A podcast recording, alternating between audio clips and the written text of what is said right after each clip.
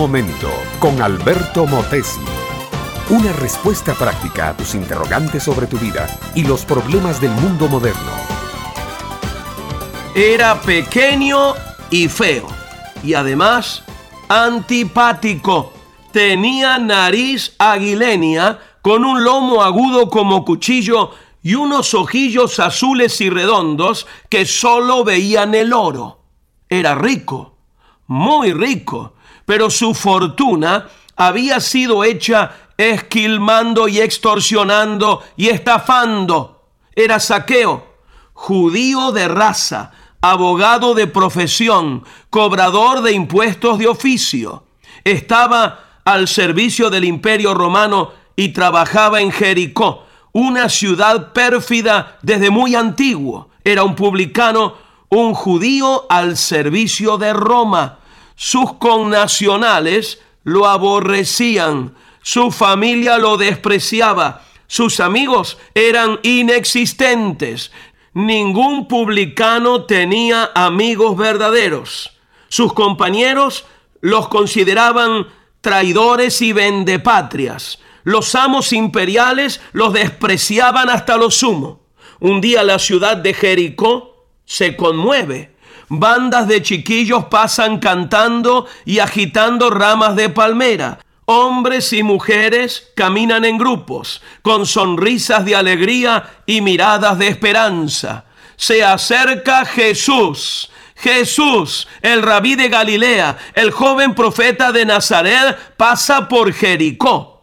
Saqueo el vil, el despreciado, el sórdido avaro, el hombre de uñas largas que ha hecho del dinero el Dios de su vida, se conmueve hasta lo más hondo del ser. El solo nombre Jesús lo hace temblar.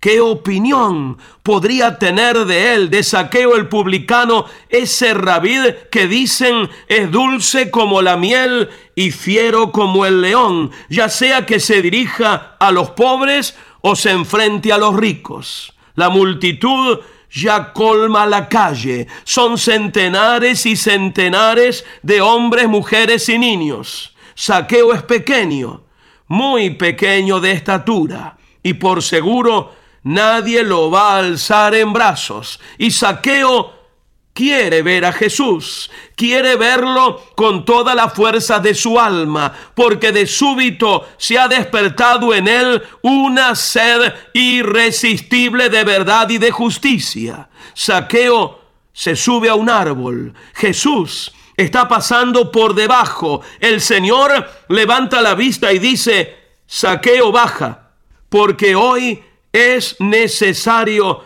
que yo pose en tu casa. Saqueo queda paralizado, pero en rápida reacción desciende del árbol, corre a su casa y prepara un regio alojamiento y comida para Jesús. Ese día cambió diametralmente el rumbo de la vida de Saqueo. Dejó de ser publicano dejó de ser un avaro codicioso, dejó de ver solo oro y plata para ver las cosas espirituales de la vida, los valores eternos. Todo su horizonte metalizado cambió.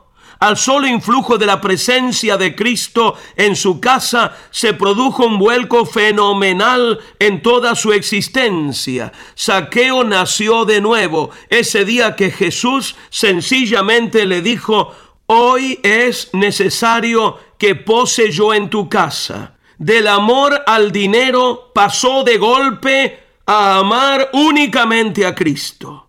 Es que el encuentro con Él, con Cristo, mi amiga, mi amigo, produce un cambio radical. Lo que tu vida necesita es un encuentro personal con el Dios que te ama entrañablemente. Este fue Un Momento con Alberto Motesi. Escúchanos nuevamente por esta misma emisora. Educación que transforma. ¿Te quieres preparar mejor? Visita albertomotesiuniversity.com y pulsa el botón de la escuela virtual.